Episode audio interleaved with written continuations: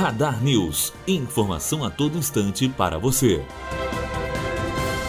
Investigado pela Lava Jato, o doleiro pernambucano Bruno Faria, de 59 anos, foi preso no Paraguai pela Interpol. Ele deve ser expulso ainda hoje do território paraguaio, segundo as autoridades do país. Bruno Faria era alvo de uma ordem internacional de captura a partir de investigações da Operação Câmbio Desligo, que rompeu uma complexa rede de corrupção envolvendo doleiros em vários estados brasileiros. Matheus Azevedo, aluno do primeiro ano de jornalismo, direto para a rádio Unifoa, formando para a vida.